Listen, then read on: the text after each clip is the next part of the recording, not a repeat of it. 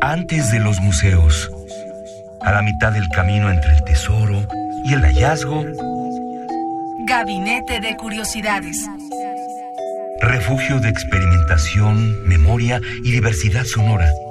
Con las coleccionistas de sonidos Frida Rebontulet y Luisa Iglesias.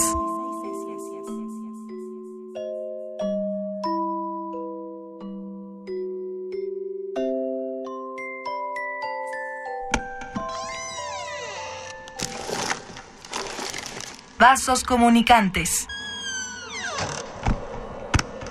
Muy buenas tardes, estamos en Gabinete de Curiosidades. Yo soy Frida Rebontulet y ya está aquí Luisa Iglesias también. ¿Qué tal, Luis? Hola, ¿qué tal, querida Frida Rebontulet? Saludos, coleccionistas de sonidos. En efecto, eh, estamos a punto de escuchar a Bernardo Fernández Beff, el autor de numerosos cuentos, de numerosas novelas mexicano, que quizá es más conocido por su trabajo como ilustrador y como novelista gráfico. Es un personaje que eh, significa muchísimo para la narrativa contemporánea en nuestro país, pero no solamente eso, sino que además hoy se suma a una colección fundamental para entender el sonido de los escritores la voz viva de México. Que presenta la Universidad Nacional Autónoma de México, pues por varios años ya forma parte de nuestra cultura emocional.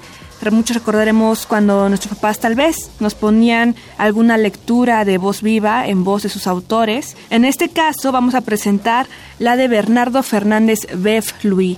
Es una compilación de cuentos, cuentos cortos, y que es presentada por Alberto Chimal. Y bueno, tú Luisa, que eres escritora, cuéntanos también cómo se relaciona este mundo de las letras y la voz viva de sus autores en este gabinete de curiosidades y qué vamos a escuchar. Eh, probablemente muchos de los que están de este lado coleccionando sonidos con nosotras ya conocen esta colección. Para los que no, hacemos esta gran invitación a que se acerquen a todos los archivos de Radio UNAM, donde se guardan muchas de estas voces, y a los archivos de, de la UNAM misma en descargacultura.unam.mx podrán encontrar gran parte de este acervo sonoro donde voces, eh, yo creo que, que se han vuelto piedra angular para la literatura y para otras disciplinas, pues nos han dado eh, muchísimo de qué hablar. Este nuevo disco, nuevecito, nuevecito, nuevecito, acaba de aparecer, se llama La Virgen Ahogada conoce al monstruo de Frankenstein y justamente es uno de los relatos de Bernardo Fernández Beff. El prólogo, la presentación a este disco lo hace Alberto Chimal, se llama Punk y Corazón. Eh, lean esta presentación en cuanto tengan la oportunidad de tener este disco de voz viva en sus manos y acérquense a todos los relatos porque son tres, quizá eh, a Beff lo reconocen más por su trabajo, insisto, como novelista gráfico o como novelista a secas, eh, pero aquí le entra el relato de una manera muy espectacular y no creo que vayan a quedar decepcionados con La Virgen Ahogada conoce al monstruo de Frankenstein. Vamos a escucharlo.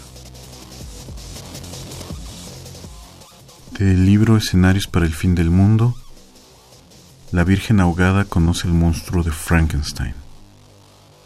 A las siete en punto, Paul, el manager, corrió las cortinas del cuarto de la Virgen ahogada. Hora de levantarse, amor, hay mucho que hacer, dijo, mientras la camarera traía una charola con el desayuno. Cereal de arroz con leche descremada, yogur light y jugo de toronja.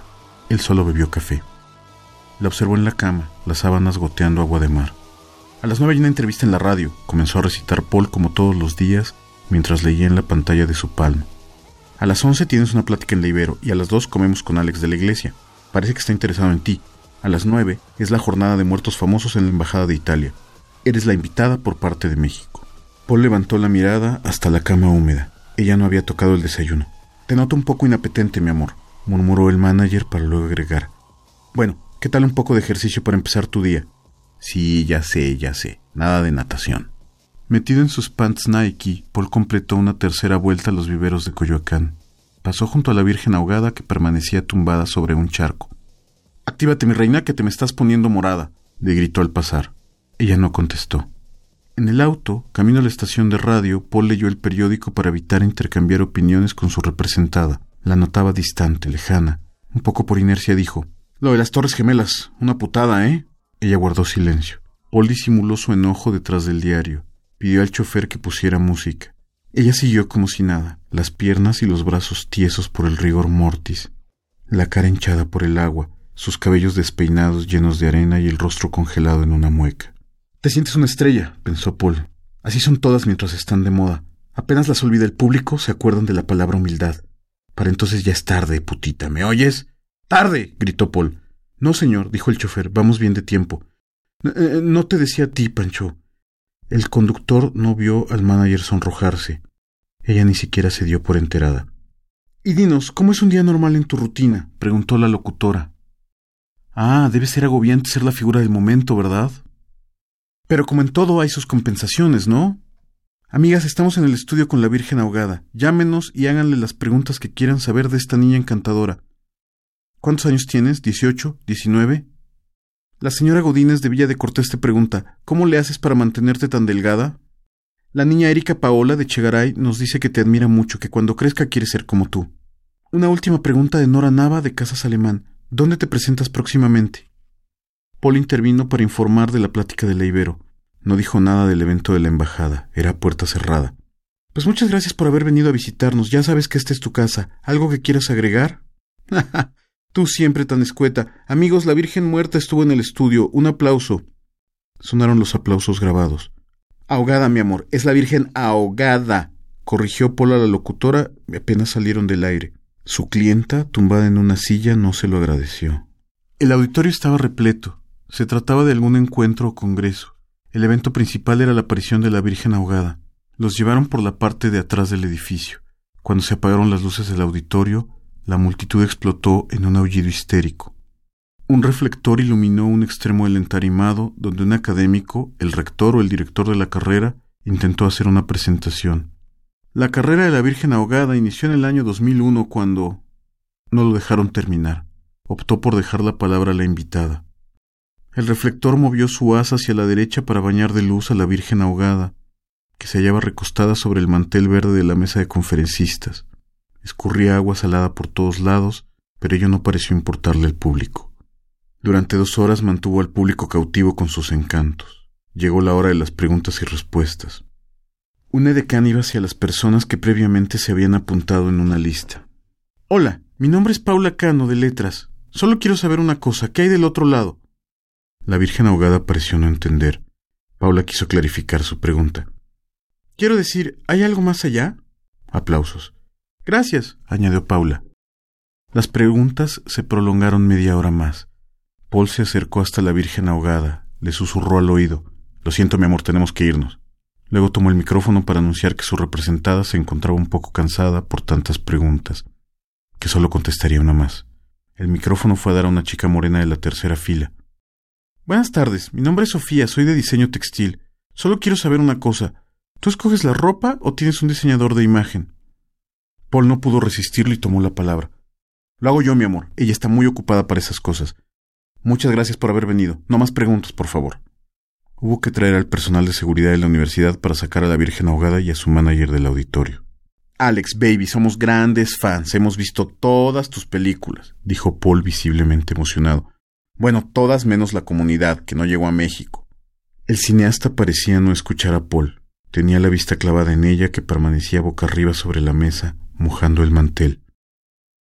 ¿Desean ordenar? preguntó la mesera, una chica de cabello rosa vestida como personaje de caricatura japonesa. Un martini dulce para mí, vino blanco para ella, pidió el manager. De la iglesia ordenó distraídamente una cerveza. No podía quitar la vista del pescadito que chapoteaba dentro de la boca abierta de su invitada. Lo echaste todo a perder, ¿te das cuenta? dijo Paul en el coche. Ella no contestó. ¿Tenías que ser tan fría, tan ausente? Alex entusiasmadísimo contigo, súper mono, y tú haciéndote interesante, sin contestarle siquiera por cortesía. Muy bien, muy bien, sigue así. Su voz se quebró. Pero cuando nadie quiera saber nada de ti, no me vengas a buscar. Es más, considera disuelta nuestra asociación. Pancho. Señor. Déjame en la esquina, voy a tomar un taxi. Al bajar azotó la puerta. El éxito te está quedando grande, reina. Ya sabrás de mis abogados. Si pude con Paulina Rubio, que me dura una pendejita como tú. Ella ni siquiera volteó a verlo. Paul se perdió en la lluvia entre la multitud. Usted dirá a dónde la llevo, señorita, dijo Pancho. Una hora después sonó el celular de la Virgen ahogada. ¿Me perdonas? dijo Paul al otro lado de la línea. Ya sabes que a veces me exalto y digo cosas que no pienso. ¿Amigos? Ella guardó silencio. El que calla otorga, pensó felizmente Paul. Algo similar sucedía todos los meses. Llegaron tarde a la jornada de muertos célebres, por lo que solo alcanzaron el cóctel posterior. Paul llevaba un smoking negro. Ella, un vestido largo del mismo color, completamente empapado de agua salada. Fuera de su ambiente natural, Paul se sentía un tanto incómodo. Sin embargo, pronto descubrió a un joven agregado cultural que lo miraba insistente. Mi amor, creo que ha llegado la hora de internacionalizarme un poco. Esto no me pasa todos los días. Y la dejó sola, tirada de bruces en mitad del salón. Estaba seguro de que ella no lo extrañaría una hora o dos. Tratando de pasar desapercibido, un hombre corpulento se acercó a la Virgen ahogada con una copa en la mano. Encantado de conocerla, dijo con voz grave. Ella contestó con su silencio. Soy el monstruo de Frankenstein. Mucho gusto, dijo mientras alargaba una mano torpemente cosida a su antebrazo. El doctor Frankenstein era tan buen médico como mal tejedor.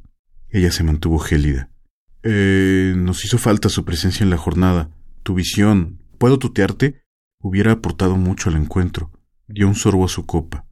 Discretamente paseó su mirada por los cabellos desordenados de la chica, llenos de arena, por sus tiesos brazos marmóreos, por las manos de delicados dedos rígidos. Hallaba irresistible ese cutis macerado por el agua, los borborismos que a veces dejaba escapar su estómago en descomposición, la mirada acuosa, el agua que goteaba de la nariz, pero sobre todo lo demás, la posición torcida del cuello, producto de las vértebras dislocadas por el oleaje. Un mesero pasó con una charola llena de bebidas.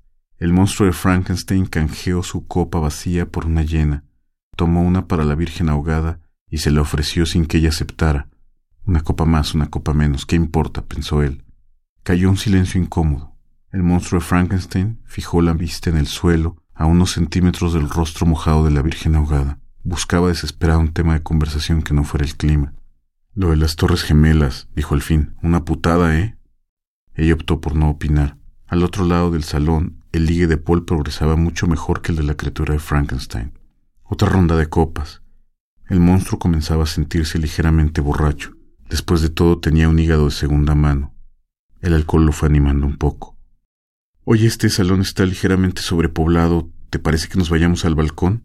Sin esperar respuesta, tomó a la Virgen ahogada de la mano y la arrastró fuera de ahí, dejando una estela húmeda sobre la alfombra. Cuando Polo se encontró, la Virgen ahogada descansaba con el estómago doblado sobre el balcón, mientras el monstruo de Frankenstein le recitaba a Neruda. ¡Ay, ahí están! Los he buscado por todos lados, dijo a los dos. Miren, mis amores. Giovanni y yo hemos decidido ir a buscar otra fiesta. Esta ya se está muriendo. Le sugiero hacer lo mismo, picaruelos. Abrazó al italiano por la cintura. Se fue bamboleando las caderas. Antes de desaparecer, dio media vuelta para volver al balcón. No llegues tarde, dijo a su representada. Luego volteó hacia el monstruo de Frankenstein y agregó Pórtate mal, grandulón. Le dio una nalgada antes de irse. La criatura no lo pensó más, tomó a la Virgen ahogada y cargándola sin dificultad, desapareció de la fiesta. En su cuarto de hotel, el monstruo Frankenstein lamentó un poco que ella mojara toda la cama. También le incomodaba el olor a pescado, pero prefirió atribuirlo al alto grado de excitación de la Virgen ahogada. La contempló sobre el lecho con las piernas engarrotadas abiertas de par en par debajo de su vestido negro. Esto no es fácil para alguien como yo, comenzó a decir el monstruo Frankenstein visiblemente nervioso. Pese a mi edad soy demasiado tímido para estas cosas, pero... Dudó un instante. ¿Quieres quedarte a dormir aquí conmigo? Ella no dijo nada. El que calla otorga, pensó él. Esa noche, ambos perdieron la virginidad. Estamos en Gabinete de Curiosidades, nos pueden escuchar en www.radio.unam.mx en el 96.1 de FM y también si se pierden el programa en vivo lo pueden escuchar en el podcast que es radiopodcast.unam.mx. Ahí tenemos pues ya más de tres años creando estos gabinetes de curiosidades para ustedes donde cada emisión es especial ya que les traemos sonoridades diferentes en este caso es sobre las letras y la voz de sus autores. Estamos escuchando a Bef y este cuento corto fue parte de la compilación que tiene Bernardo Fernández Bef en Voz Viva de México que se llama La Virgen Ahogada conoce al monstruo de Frankenstein. En esta ocasión este cuento pues dura justamente lo que nuestro gabinete de curiosidades, así que Luisa no quisimos extendernos muchísimo para poder darle entrada a todo el cuento de Bef.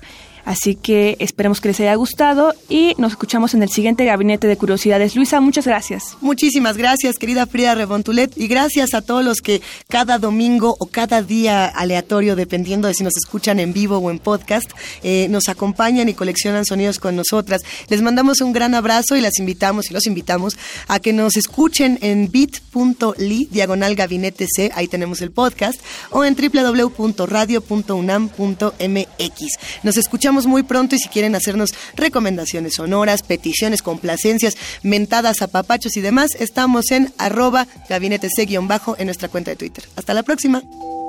Radio UNAM presentó Gabinete de Curiosidades. Refugio de experimentación, memoria y diversidad sonora. Dispara tu curiosidad en la próxima emisión.